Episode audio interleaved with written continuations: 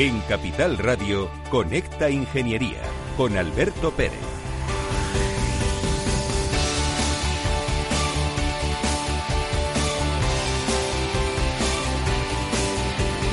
Buenos días España, buenos días ciudadanos. Hoy vamos a ir a lo loco y vamos a seguir siendo la voz de la ingeniería y vamos a seguir poniendo encima de la mesa todas aquellas cosas que se cometen contra la sociedad. Porque la ingeniería es importante y porque la ingeniería trabaja para la sociedad. Y no nos van a callar y vamos a seguir luchando. Y el programa de hoy va a ser muy interesante porque vamos a hablar de dos temas que para los ingenieros y para la sociedad son fundamentales. Uno de ellos, el informe de evaluación de edificios. Ya era hora de que nos concediesen eh, la potestad de poder hacer este trabajo, que está reconocido en la Constitución, está reconocido en las leyes. Lo que pasa es que la gente, la administración, piensa en algunas ocasiones que, pueden hacer con nosotros lo que quieran.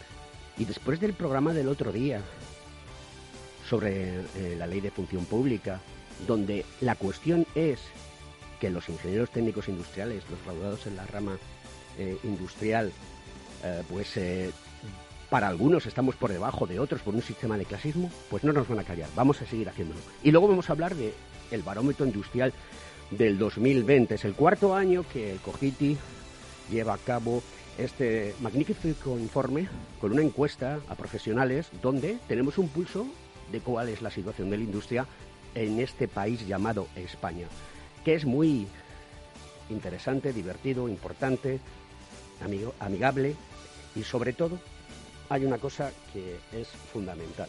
No debemos de arrugarnos y debemos de seguir lanzando la voz para que la Administración nos escuche y nos incluya en las propuestas de futuro.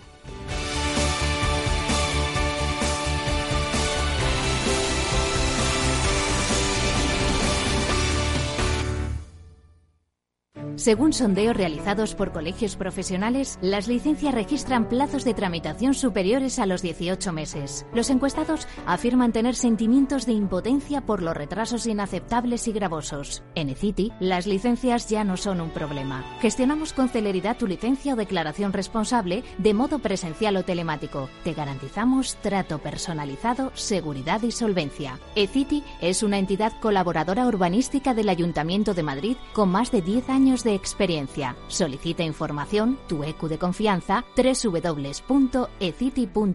También puedes llamar al teléfono 914514499 o visitarnos. Estamos en la calle Jordán número 14 de Madrid. Acceso por el Colegio Oficial de Ingenieros Técnicos Industriales de Madrid.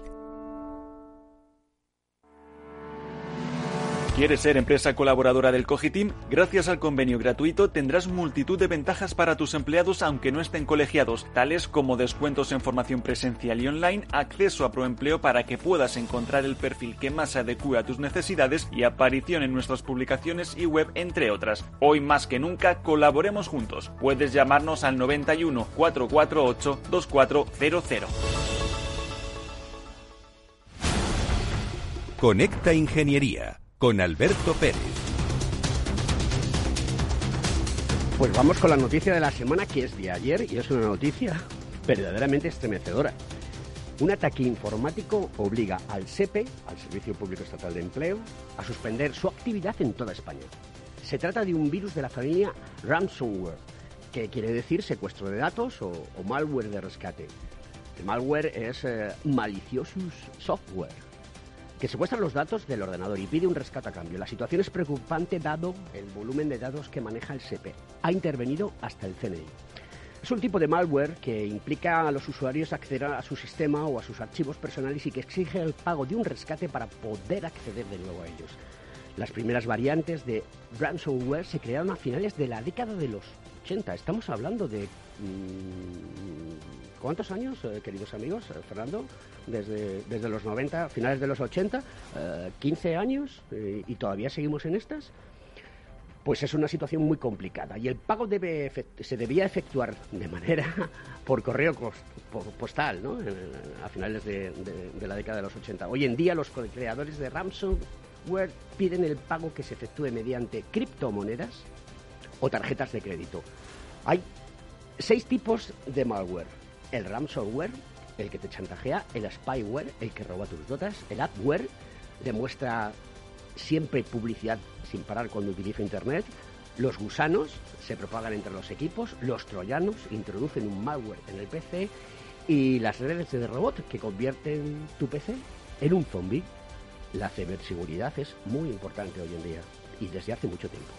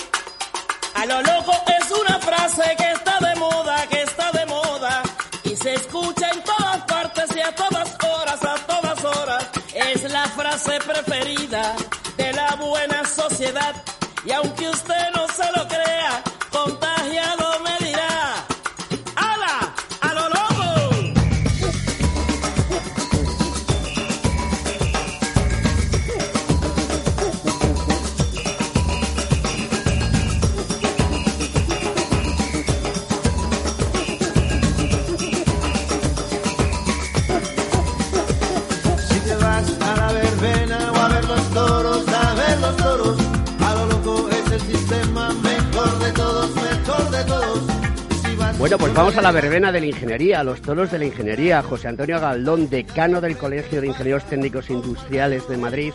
¿Cómo estás? Buenos días, muy bien Alberto y buenos días a todos los oyentes. Eh, Fernando Blaya, vicedecano del Colegio de Ingenieros Técnicos Industriales de Madrid. Buenos días de nuevo. Buenos días y bonito día.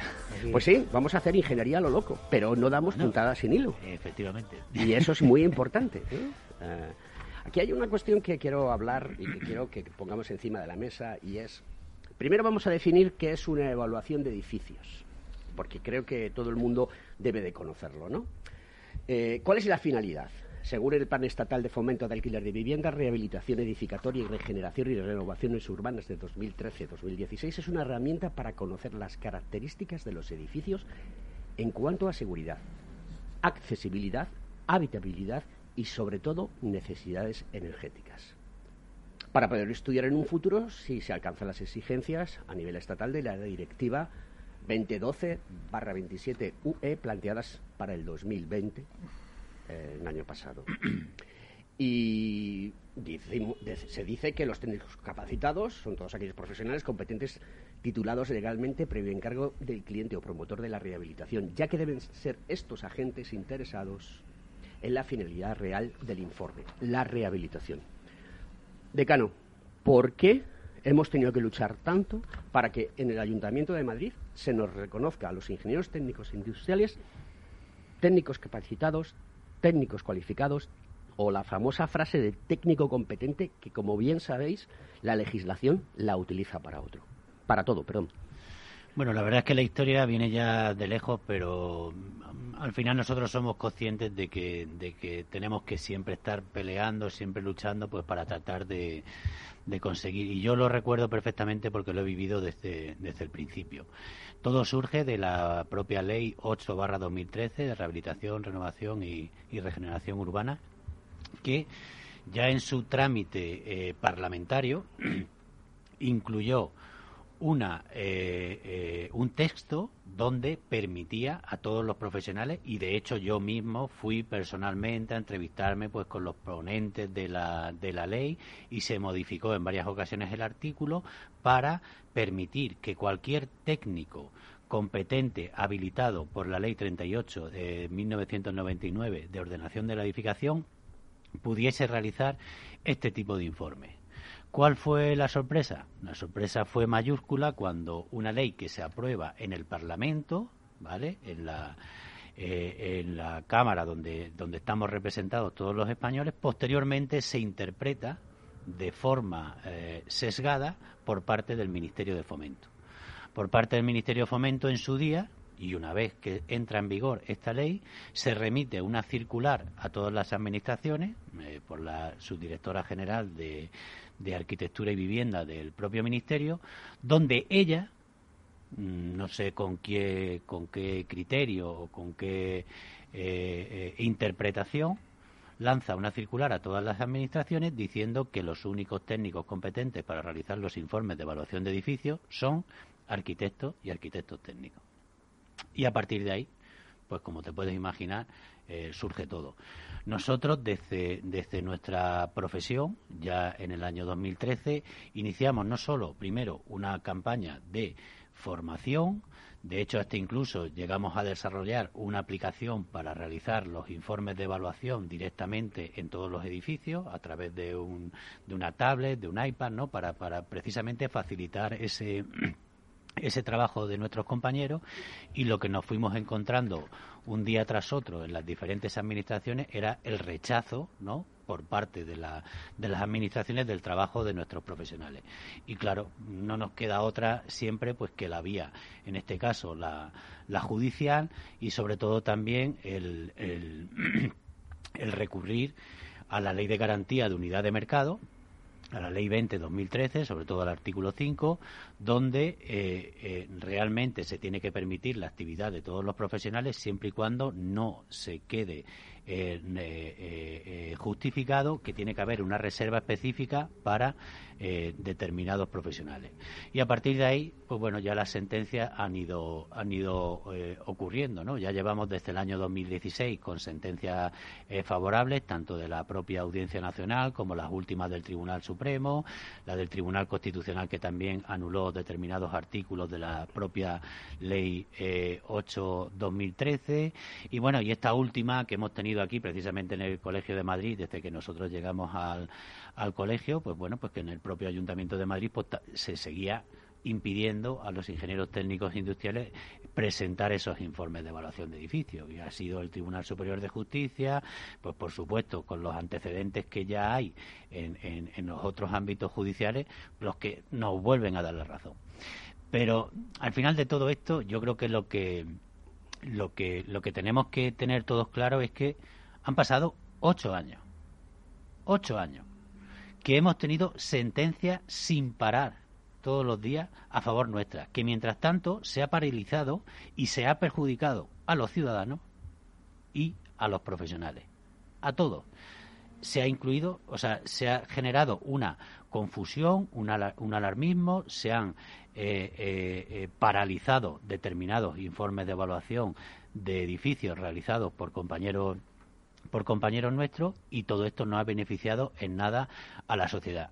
Y con esto a todos aquellos que hablan y que se les llena la boca cuando hablan de competitividad, pues realmente se lo deberían, yo creo que... Eh, hacer mirar. Hacer mirar, por supuesto. O sea, yo creo que, que se ha dado un claro ejemplo. Y ahora lo que sí que estamos pidiendo, y aprovecho estos micrófonos, no sé si nos escuchará eh, alguien del, del Ministerio de Fomento, eh, es pidiéndole precisamente que haga todo lo contrario a lo que hizo o lo que hicieron, eh, que el ministerio había otro gobierno diferente y tal, pero bueno, era el propio Ministerio de Fomento. Ahora le pido lo mismo, que lance una circular a todas las administraciones y que diga quiénes son los técnicos competentes, todos los técnicos, todo el abanico de técnicos competentes que hay habilitados para realizar estos informes de, de evaluación de edificios, que por otra parte ahora me gustaría en la próxima intervención hablar de la importancia real que tiene para la sociedad. ¿vale?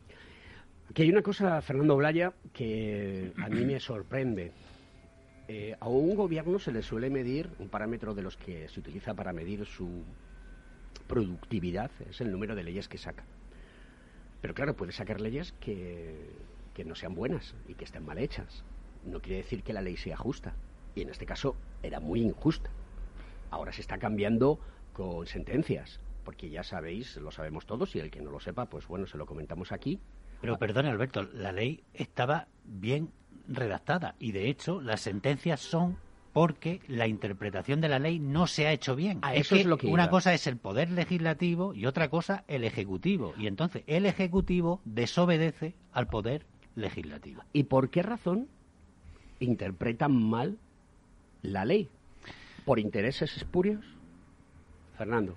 Bueno, aquí es un caso claro de, vamos a extrapolar un poquito con la situación general, al final es lo que pasa en todo. Criticamos mucho la, situación política, las interpretaciones, las leyes, pero en este caso la ley es clara. ¿Y a qué vamos? Pues a que el mundo que no es política nos movemos en los mismos estándares. Es decir, profesionalmente la gente que aplica todo eso, al final, ¿qué hace? Eh, prefiere em, moverse en un ambiente farragoso, interpretar a su manera, yo no voy a decir por intereses espuriosos, pero al final todo se judicializa. Es decir, en vez de hacer las cosas fáciles, incluso el mundo profesional, nosotros preferimos enfangar todo. Es decir, hay que hacer también un poco de autocrítica. No siempre la, culpa es de la política, que en este caso se aclararía fácilmente con un poquito de actitud. Pero todo esto lo hemos generado eh, aplicando los propios profesionales que están en la, en la administración con no sé qué interés y al final llevando todo a judicializar al final así no, no se puede funcionar como país. Hay que hacer autocrítica también. Sí, corporativismo. corporativismo, eso es. Pero eso paraliza todo. tenemos visión pequeña de la vida. Y en España mucho más. Eh, prefieres que lo que tú crees que te beneficia, que ni siquiera te beneficia, porque es como tirar una piedra para arriba, te cae para abajo el no ser competitivo, que es lo que pretendemos, el no facilitar las cosas y meterlo en el mundo judicial. No gana nadie con esto. Y estamos explicando a, los oyentes, a los ciudadanos, cosas que no entienden y que les paraliza su actividad. Al final todo el mundo tiene que una responsabilidad, hay que hacer todo competitivo y fácil. Y eso lo llevamos en la mentalidad. Es decir, vamos a ser un poco críticos, no todos los problemas son de la política y profesionalmente tenemos mucho, es un poco la actitud que intentamos transmitir aquí, enseñar, pedagogía, vamos a funcionar todos, hemos hablado de titulaciones, pero esto es profesión, es, que todo funciona igual, tenemos que tener una amplitud de miras y no... Pero Fernando, el buenismo hasta cierto punto. Llega un momento en el cual si te pisan durante ocho años, como comentaba José Antonio Galdón, eh, algo tienes que decir, te están pisando el callo, tienes que chillar tienes que mostrar que algo tienes que hacer. Y el único, la única herramienta que tienes son dos. Una, este programa con esta ingeniería. Y dos, ir al juzgado y decirle a su señoría, mire, esto es lo que pasa.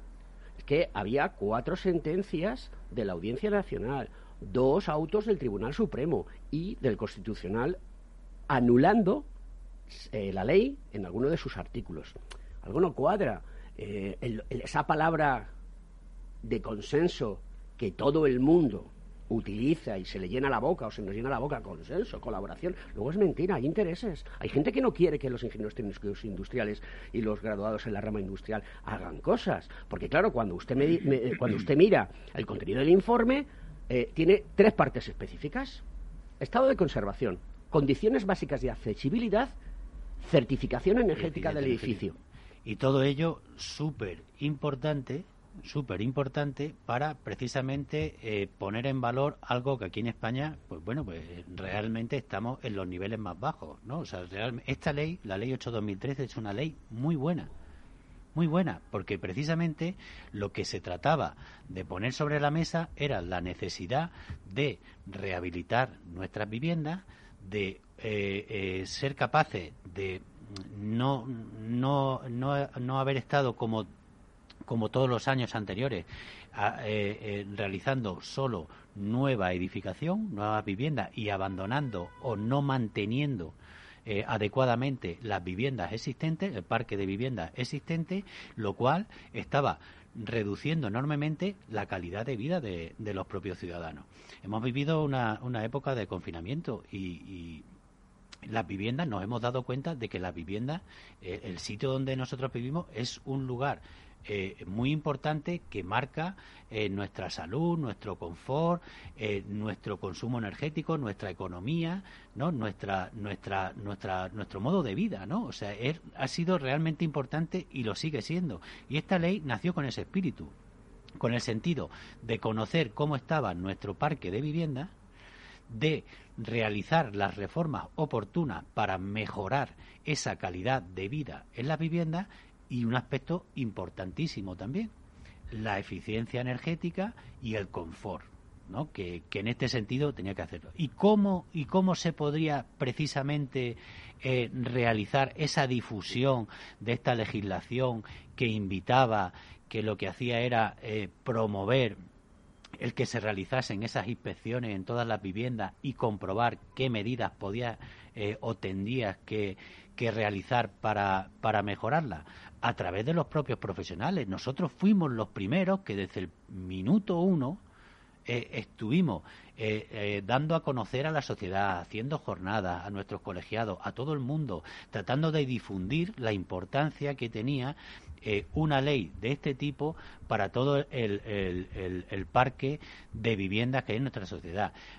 Primero, como tú has dicho, muy importante por la seguridad, por la seguridad estructural del edificio, por la accesibilidad, que es un derecho que tenemos todos los ciudadanos de este país a poder eh, eh, acceder a nuestras viviendas en unas condiciones eh, dignas ¿no? y que nos permitan, por supuesto, estar en todas ellas y sobre todo también, como hemos dicho antes, la cuestión energética que, que va a definir cuál es tu calidad, tu confort y tu ahorro económico. Y todo ello, y todo ello, en su, en su conjunto, lo que eh, eh, iba a promover también eh, la colaboración o la reactivación económica de un sector que por aquellos entonces estaba muy maltrecho. Veníamos de la, de la crisis, el sector de la construcción, de la reforma, De, las instalaciones, ¿no? Un sector maltrecho que tendríamos que reactivar entre todos. Eh, vamos, a todos nos gusta ver andamios en las fachadas de los edificios, pero ves que se están rehabilitando y luego ver lo bonitos que quedan, como este que tenemos aquí enfrente, ¿no? Que ya están a medio de desmontar el andamio, ¿no? Pues están rehabilitando este... Sí, en la plaza de eh, Rubén Darío, que es eh, precioso como lo han dejado, es verdad. Efectivamente. Pues, y eso mueve la economía. Claro, eso. aquí lo que se trata es de trabajar, de crear un país que tenga riqueza, un país que no viva solamente del turismo y que ahora resulta que nos encontramos con que hay casi 5 eh, millones de parados. Sí. Claro, no, bueno, eso será otro tema que hablaremos después, pero que en este sentido, de lo que se trataba, lejos de imponer qué profesionales y qué no, porque por supuesto no tenemos nada en contra ni de arquitectos ni de arquitectos técnicos, al revés, si es que podíamos colaborar perfectamente eh, en todos estos eh, eh, proyectos de informes de evaluación. Ahí va y me vas a contestar después de la publicidad porque te quiero hacer una pregunta, te quiero lanzar un dardo, con todo el cariño del mundo. Nada, yo sabes que lo acepto muy gustosamente. Entonces, el planteamiento es Creo que entre los profesionales del mundo de la ingeniería y la arquitectura y todo lo relacionado con la técnica y la tecnología, hay que colaborar. Hay que colaborar y tenemos poca capacidad de consenso, de ayuda y tenemos que tender a un profesional que dé servicio a todo. Y es posible. Y lo comentaremos después de la publicidad.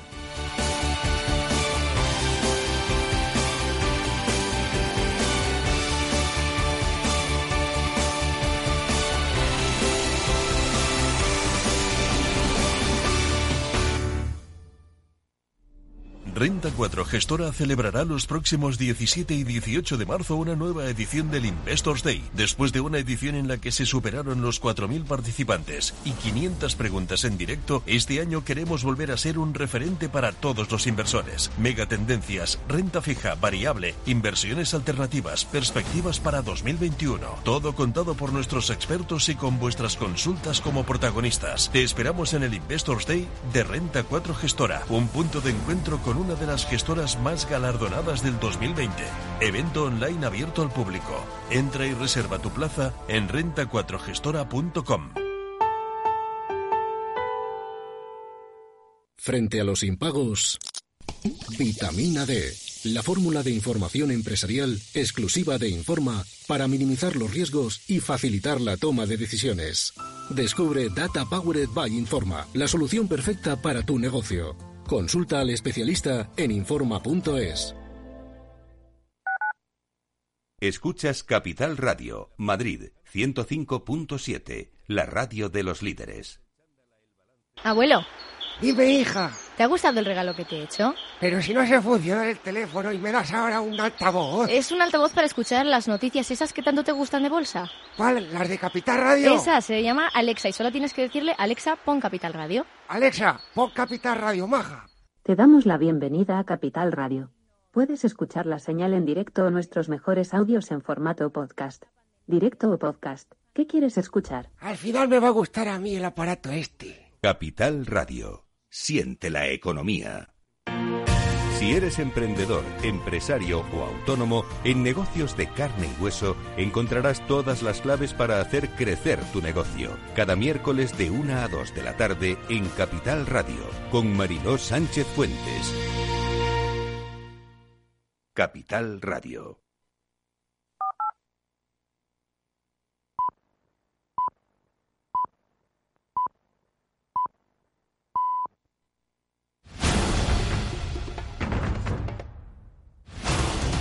Conecta Ingeniería con Alberto Pérez.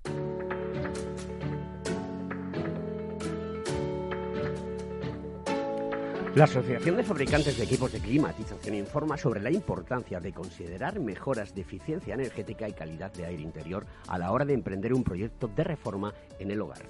En el caso de necesitar actualizar la instalación de calefacción o de agua caliente sanitaria, la mejor alternativa es la aerotermia o bomba de calor. Es un sistema altamente eficiente, reduce el consumo energético y contribuye a mejorar la calificación energética de su vivienda. También debe considerarse el aislamiento térmico de la fachada, el tipo de ventanas, si las emisiones de calor son radiadores o suelo radiante. Los equipos de ventilación residencial son también un buen aliado para conseguir una buena calidad de aire interior, reduciendo la probabilidad de transmisión del SARS-CoV-2. Le recomendamos consultar con especialistas que expliquen la viabilidad considerando la inversión inicial y el ahorro durante el ciclo de vida, adquirir productos y equipos homologados y que cumplan con la, legalidad vigente. Exigir personal cualificado y certificado. No olvidar que el mantenimiento de los equipos y de la instalación es clave para obtener los beneficios esperados de confort y de ahorro energético.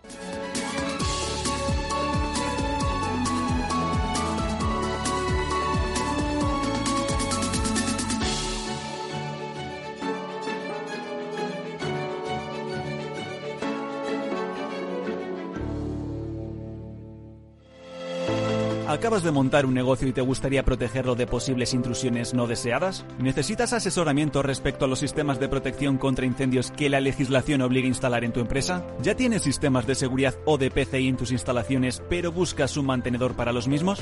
No te preocupes, en Grupo Eurofesa damos solución a todas estas cuestiones. Ingeniería, instalación y mantenimiento son los servicios que ofrecemos para proporcionar a nuestros clientes soluciones integrales de cara a proteger bienes y personas en materia de protección contra incendios y seguridad detección de humos y gases, extinción automática y manual, control de accesos, videovigilancia y sistemas antiintrusión. Todo lo que necesitas en una única empresa. Grupo Eurofesa, siempre atendido, siempre protegido. ¿Estás colegiado en el Cogitim? ¿Piensas que por Novisar no necesitas la colegiación? El colegio es tu mejor aliado. Siempre estará en tu desarrollo profesional, ofreciéndote servicios como asesoramiento técnico, legal, laboral y fiscal, además de numerosas herramientas competitivas como formación presencial y online, acreditación de PC ingenieros, software técnico, networking y otras muchas. Porque creemos que trabajando juntos podemos construir una sociedad mejor. Colégiate. Más información en www.cogitim.es.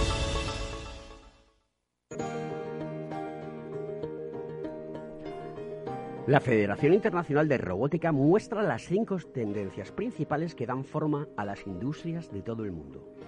Los robots aprenden nuevas tareas y ayudan a reducir la huella de carbono. 1. Los robots aprenden esas nuevas tareas. 2. Funcionan en fábricas inteligentes. 3. Entran en nuevos mercados. 4. Reducen la huella de carbono. 5. Aseguran las cadenas de suministro. La robótica, que ya lleva tiempo entre nosotros, sigue avanzando en esa transformación digital que tanto necesita el mundo y tanto necesita nuestro país, llamado España.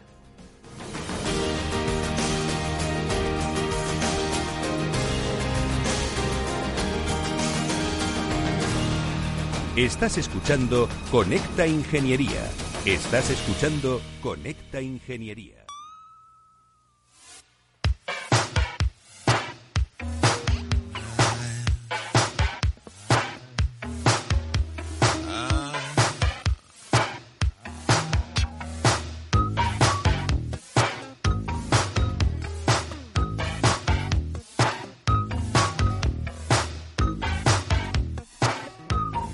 Fernando Blaya, barómetro industrial, una perspectiva económica de la situación de la industria en España. Actualización al 2020. La podéis encontrar en cogiti.es, barra inclinada a la derecha, informes, guion medio de, medio de barómetro industrial. Cuatro años. Cuéntanos pues en estos cuatro años fue una iniciativa que tuvimos porque siempre hablamos del modelo económico y el peso que tiene la industria. Entonces había que, valorar eh, con datos ciertos por qué se dice de la importancia de la industria. Se recurrió a un estudio entre todo el sector industrial y sobre todo los profesionales, eh, al ser nuestro colegio una, entidad profesional, de plantear todas las cuestiones que afectaban a, lo que es la industria, el estado de la industria, el, pues todo cómo está planificada y la percepción del, estado económico a partir de ese sector. Y a partir de ahí, cuatro años, pero el último año fue especial porque el 2020 pues, nos ha permitido analizar, mm, si cabe, la importancia mayor que tiene la industria y cómo ha amortiguado el peso de la, de la, de la crisis que hemos sufrido. Eh, nos demuestra una vez más que todo lo que, sea, lo que se había pues supuesto de que económicamente es la base de las bases más sólidas que tiene la economía, pues con algunas cifras muy sencillas, pues ha demostrado que realmente ha hecho de amortiguación y ha evitado una, una catástrofe mucho mayor en nuestro país. Algunos datos muy simples, que si quiere este detalle, de, de, pues de empleo, de paro, o la percepción que tienen los empleados. o los señor em- letrado. O los propios empresarios. Pues mira, la situación de paro en el 2020 con la que, con la que ha caído, pues el porcentaje de, encuestados en paro ha sido del 14%, que prácticamente ha empeorado un poquito la situación general.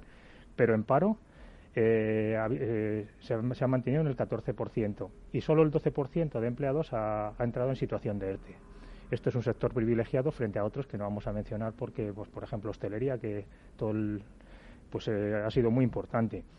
Si, por ejemplo, para, para, ver también la percepción desde dentro de los trabajadores con empleo, los, trabajadores por cuenta ajena, los que están contratados, pues fijaos, el 90%, en una escala de 0 a 5, pues eh, el 90% estiman normal, buena o muy buena la situación de su empresa. Y en el mismo porcentaje la, situación, la percepción de su empleo. Es decir, el 90% de trabajadores por cuenta ajena, los contratados, pues eh, piensan que su situación eh, laboral es el 90% muy buena entre normal y muy buena y la, situación, la percepción de su empresa económicamente, cómo va a ir. Luego eso desde dentro, pues te puede hacer una idea desde a nivel de empleados, de cómo, cómo funciona todo. Esa es la importancia de la industria.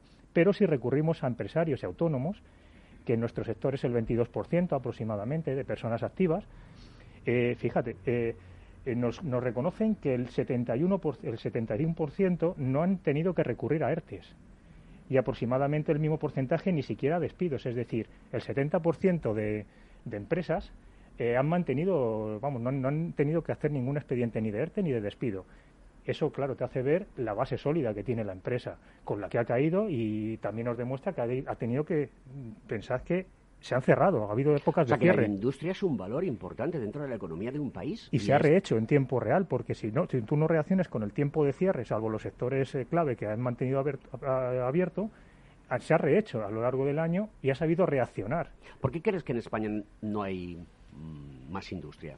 ¿Tú crees que a lo largo de, estos años y muchos años eh, de democracia eh, empezando por las reconversiones industriales, eh, no, se ha, no se ha sido capaz de adaptar a la gente para que siga generando procesos diferentes a los tradicionales desde un punto de vista industrial?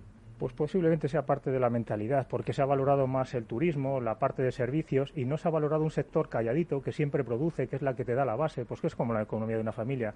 Las cosas de comer no son, no son espectaculares, la industria siempre está ahí funcionando, pero si recurres a otro, pues al sol, lo que decimos, un poquito a otros sectores, pues quizás más, más lúdicos, quizá por nuestro clima, por nuestra mentalidad, y olvidas esta parte calladita que te, que te da la, base sólida de la, de la economía, y más después de la crisis de 2008, donde se demostró que incluso la, la construcción no era tan sólida como parecía, pues al final está manteniendo la base de esa economía la industria y ha habido reconversiones. Ahora mismo aquí hay otra muy, muy, muy fuerte, eh, pues a nivel de automoción, por ejemplo, el sector aeronáutico se está reconvirtiendo y hay que reaccionar muy rápido, porque si no perderemos esa base que luego, si quieres, tú pues, podéis comentar de los datos de macroeconómicos, de hacia dónde vamos, o los proyectos europeos donde se invierten, como no reaccionemos y mantengamos al menos este tejido industrial que ha bajado en los dos últimos años, podéis hablar luego de los objetivos generales, pues entonces como no lo la realidad y mi opinión personal y profesional es que los fondos de recuperación, hablaremos luego de ello, eh, creo que están tomando un cariz muy complicado y que no van a ser lo suficientemente eficaces, efectivos, pragmáticos para que realmente España pueda volver a colocarse en una posición importante dentro de Europa, pero ya no solamente eso, sino alcanzar más cuotas de nivel. Una pregunta, José Antonio Galdón, que en este caso te la hago como presidente del COGITI, que es el Consejo General de Colegios Oficiales de Graduados e Ingenieros Técnicos Industriales de España, eh, que junto con la Cátedra Internacional COGITI de Ingeniería y Política Industrial en la UCAM, pues habéis lanzado este proyecto, lleváis cuatro años lanzando el proyecto, pero también colaboran eh, economistas por parte del Consejo General de Economistas y la Fundación de Caja de Ingenieros. Cuéntanos eh, lo importante que es eh, establecer puentes de comunicación con otras entidades, como por ejemplo el mundo de los economistas, para tener una percepción mucho más adecuada del resultado del barómetro industrial. Bueno, yo creo que es que aquí realmente cuando se habla de un sector tan importante como es la industria y que tiene un efecto en, en tantísimos ámbitos es, eh, vamos, no solo ya interesante, sino que prácticamente es necesario el contar con todos los agentes, ¿no? Y de hecho, eh, lo que, vamos, una de las propuestas que ha sido abrumadora y que han respondido todos los eh, todos los colegiados que han respondido a estas cuentas, más de 3.400, ha sido que sería necesaria la creación de una mesa por la industria, ¿no? donde, donde realmente participen todos los agentes implicados.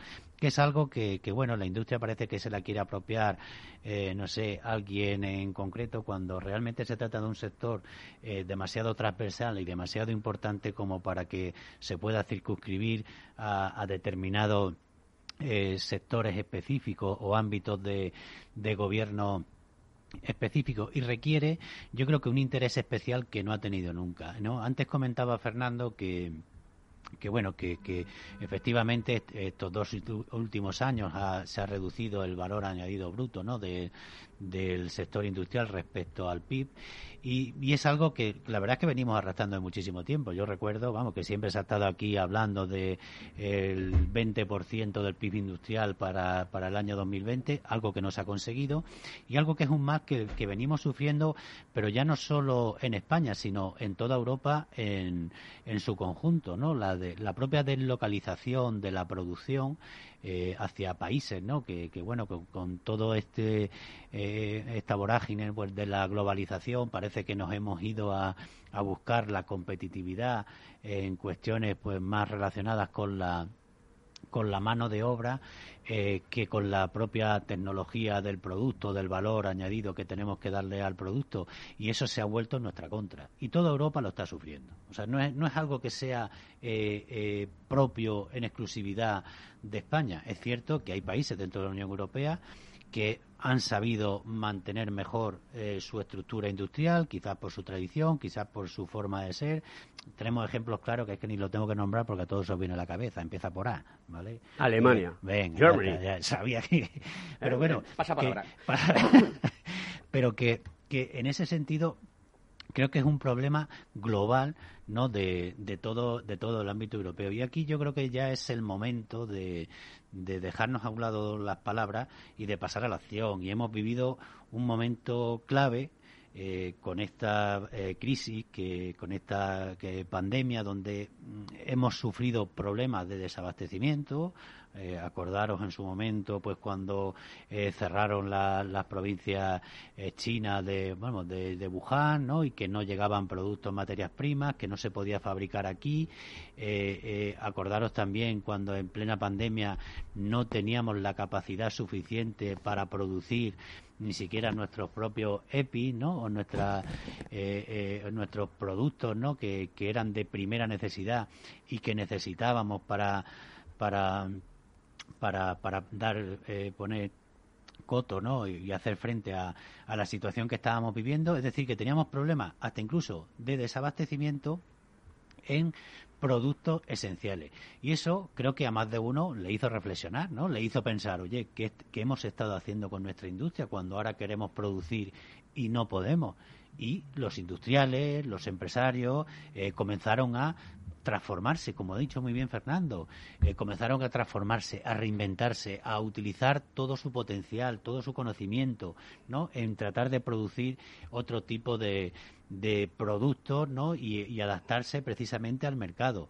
Y el sector industrial, en su conjunto, es un sector dificilísimo, que a nadie se le, que, que a nadie se lo olvide.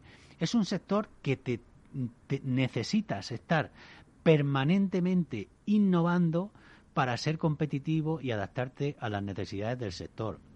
Y por tanto requiere de muchísimo mayor esfuerzo que quizás lo que puedan ser otros, otros sectores que también son muy necesarios en este país. Permitirme que haga una pequeña mm, reflexión y le comentemos a los oyentes eh, el origen etimológico de la palabra pandemia, eh, que viene de- del latín pandemia, pero que no solamente viene del latín, el origen está en el griego, que es eh, pandemos, que afecta a todo el pueblo. Pero también voy a hacer eh, una reflexión sobre eh, el origen de la palabra industria, que viene del latín industria, y que en el, nuestro querido eh, nuestra querida Real Academia de la Lengua, en el diccionario, aparecen las siguientes acepciones. Uno, Maña y destreza o artificio para hacer algo. Dos, Conjunto de operaciones materiales ejecutadas para la obtención, transformación o transporte de uno o varios productos naturales. Tres, Instalación destinada a estas opera- operaciones. Y cuatro, Suma o conjunto de las industrias de un mismo o de varios géneros, de todo un país o de parte de él. Eh, la pandemia afecta a todo el pueblo, la industria afecta a todo el pueblo. Está íntimamente relacionado. Porque me ha sorprendido eh, de quién es propiedad la industria, que tú lo has eh, comentado en tu intervención, ¿no? Entonces, ¿no creéis que eh, volvemos a enlazar con el tema de la primera parte del programa, que aquí se necesita más consenso? Y lanzo el reto, el dardo que te decía anteriormente. Desde el punto de vista de unión profesional, que de alguna manera nos representa a todos bajo un mismo paraguas y que tenéis una relación magnífica y de la cual tú eres miembro directivo, ¿no sería bueno traer a nuestro programa a esos interlocutores para ver cómo afrontamos en el futuro eh, de la industria, donde recogemos todos, por ese carácter que tiene para todo el pueblo, como la palabra pandemia, que afecta a todo el pueblo, a nuestro país?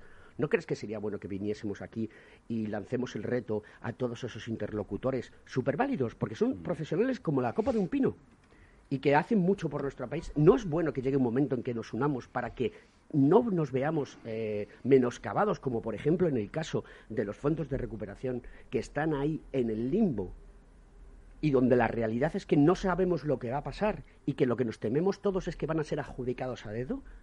Porque se ha pedido que haya un panel de expertos independiente que haga ese reparto, que no dependa de una situación política, porque a mí la política me sirve para lo que me sirve, no me sirve para poder lanzar el proyecto de futuro de mi país, que es su obligación, y que no lo están haciendo, las administraciones no lo están haciendo ninguna, ni los que son colorados, ni los que son verdes, ni los que son naranja, ni los que son azules, ni los que son morados. Y ya no te digo nada, nada de los independentistas, porque obviamente ya sabemos por dónde van los tiros. Señores, ¿qué hacemos?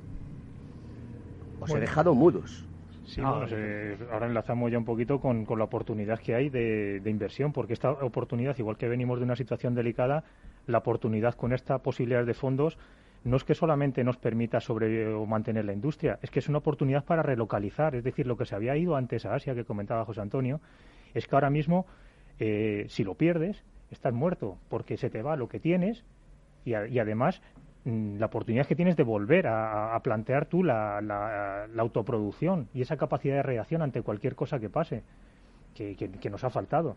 Pues, pues es que se pierde, se pierde una, una oportunidad no solo de futuro, sino es que de estrategia y de, y de la, la parte de comer la gente. Es que es, que es, es esa parte de la economía que, que vamos a perder, la base. ¿A qué nos vamos a dedicar? ¿A, a trabajo temporal de turismo? Pues bueno, eso ya lo tenemos. Pero es que una cosa no quita la otra. Tú puedes tener una industria y mantener el turismo, que es lo que está pasando. Pa- Pasa el- el- eh, baja el peso de la industria en el PIB. Pero no quiere decir que, se- ese PIB se cree en otro sector, sino que tú puedes mantener el sector en lo que eres bueno e invertir con, cierta lógica o con cierta estrategia en la industria, porque entonces potencias y multiplicas tu capacidad. Y una cosa que quiero, eh, que quiero decir, y además es una, reflexión que, os va a venir desde las generaciones de nuestros abuelos, yo niego que en España se tengamos una mentalidad de fiesta y de servicios. Desde los años 60, Suiza, Alemania, Francia, se ha, nutrido de profesionales españoles que han ido a su industria. Es decir, hemos exportado y, ahora mismo todos los técnicos que tenemos están yendo a otros países siendo técnicos de primer nivel. Luego, no es que no tengamos, es que se están yendo y todas las generaciones se han ido. Es decir, tenemos mentalidad industrial, pero los buenos se van porque aquí no hay oportunidades. Y luego después no, no nos reconocen, como en el caso de la ley de la función pública valenciana, nuestro saber estar, nuestro conocimiento, y en Europa sí, es que esto es de, de, de- de- de- de lo, jugar que de- fuera, lo ¿eh? que- lo que decía Fernando, y aquí vamos a ser optimistas, que te veo muy pesimista hoy. No, no, no, no, no, no, no. Vamos a Un- ser un optimistas. Un pesimista es un optimista bien informado. Bueno, pero la información, yo te digo que la, la información es que, eh, mm, como dice Fernando, España tiene todos los ingredientes para ser una gran potencia industrial. ¿Y por qué no lo Y lo somos? tiene todo, porque tiene unos magníficos profesionales, unas magníficos eh, eh, infraestructuras, eh, una, una magnífica también situación global y estratégica, que podría ser también un país enormemente exportador. Tiene los empresarios que, que son personas eh, luchadoras, ¿no? Si que eso no lo arriesgan. Que, que, que, vamos, que, Pues que explica- tienen esa, eh, eh, esa- explicarme por qué tenemos 5 millones de parados. eh, ese, ese es un problema grave y gravísimo. Y hay, eh, vamos, no sé, lo que necesita eh, cualquier país, y de hecho somos, eh, eh, vamos, un referente a nivel mundial en el ámbito de la fabricación de automóviles. Nuestras grandes empresas son, eh, bueno, y podemos hablar de alguna empresa textil que también se nos viene todos a la cabeza, ¿no? Y que, que es una líder mundial. Zara, Inditex. Vale, Inditex, vale. Que, pero que aquí el tejido empresarial lo tenemos. ¿Qué hace falta? ¿Qué hace falta? Primero, y algo eh, muy preocupante eh, de a, nivel, eh, a nivel global. Yo el otro día eh, leía unas declaraciones en el, en, el, en el periódico donde se ponía en duda la posibilidad de inversión en España por la incertidumbre política generada en el, contexto político que hay. Por un lado, tanta agresión verbal, ¿no? como se puede decir, o tanta discusión en determinados temas, eh, cierta inestabilidad en el gobierno y luego la falta de continuidad en determinadas políticas. ¿No?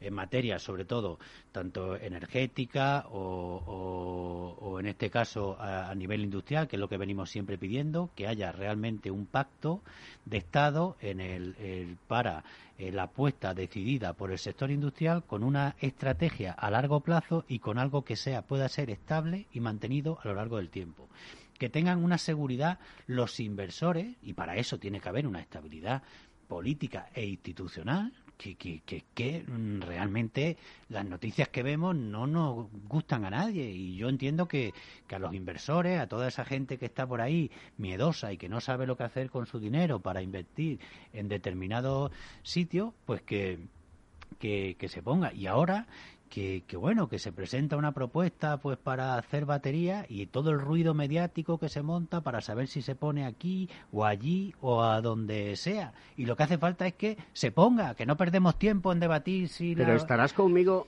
estarás conmigo, José Antonio, que cuando salió un PERTE como este, la principal empresa que va a gestionar esa colaboración público-privada es Volkswagen. Y le recuerda a todo el mundo que Volkswagen tiene un contencioso por las emisiones de CO2. ¿A qué estamos jugando? ¿No hay que ser transparentes, pulcros y limpios?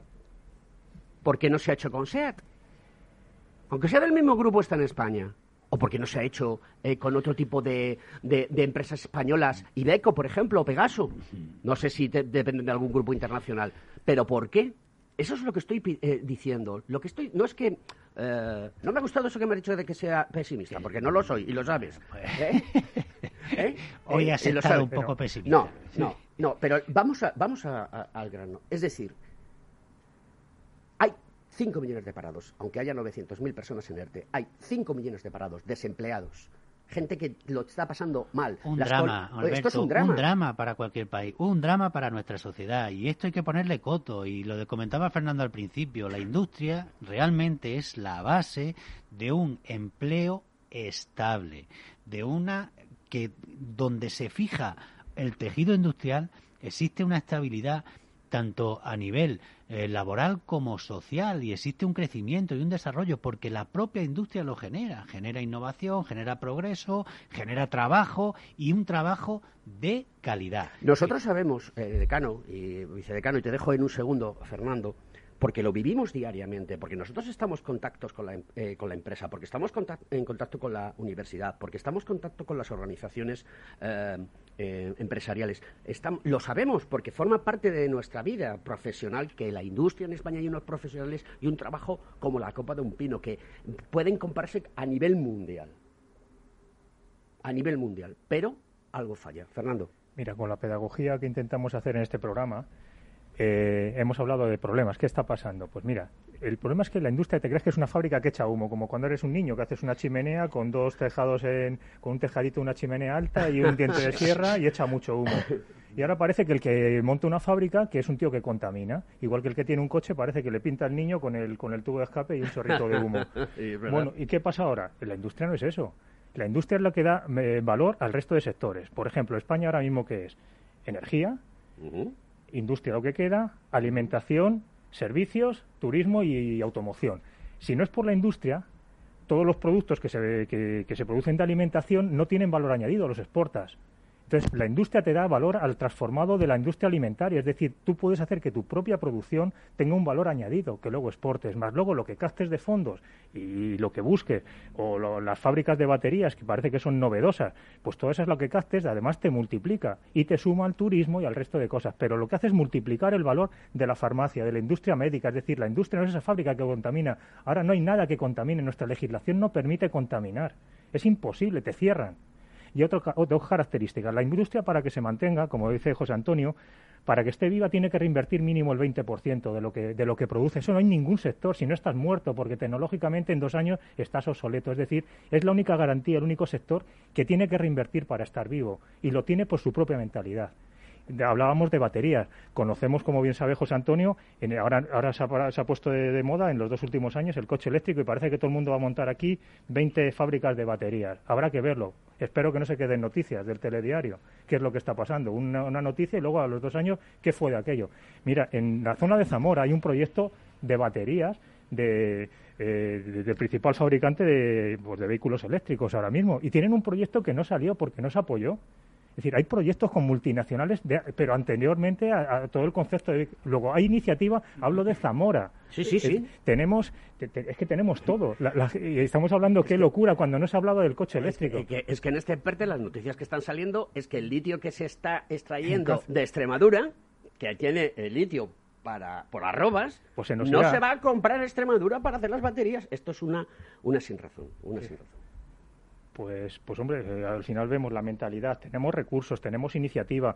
Hay el 20% de profesionales en industria son empresarios que se juegan su dinero y no están pensando en un pelotazo de fabrico eh, llaveros y cuando termine me retiro. La industria siempre se está, eh, se- se- permanece y además crea alrededor suyo una serie de inercia económica que, que aumenta bares, aumenta turismo, aumenta todo, porque el valor adquisitivo que tiene la- el poder adquisitivo es gente que viaja, que consume, es decir, funciona por sí sola, no tienes que regular prácticamente más que las propias eh, seguridad de lo que produces y de que no contamines, es decir, todos los conceptos que se barajan ahora, pero eso es algo nuevo que parece que se ha inventado, eso siempre se ha tenido en cuenta. Se nos acaba el programa y nos quedan dos minutos. ¿eh? Pone en valor minuto y algo, medio. algo de lo que tú eres también un referente a nivel profesional, que es la propia innovación. Tú has dicho que se tiene que invertir en innovación y toda esa innovación genera riqueza, genera posicionamiento, genera credibilidad Y retroalimentación del sistema. eh, retroalimentación del sistema y te genera liderazgo, que es algo